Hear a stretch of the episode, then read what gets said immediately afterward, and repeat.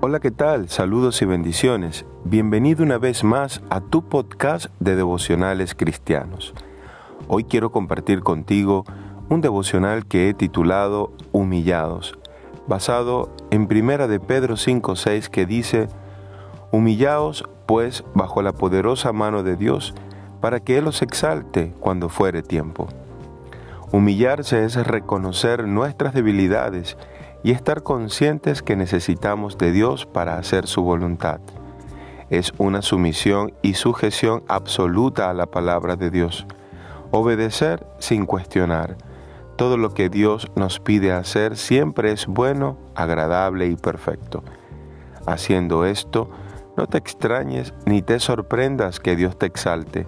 Sin embargo, cuando eres exaltado, evento que puede darse de muchas maneras, tu corazón no se enaltezca porque la misma humildad debería hacerte saber que toda la gloria es para Dios.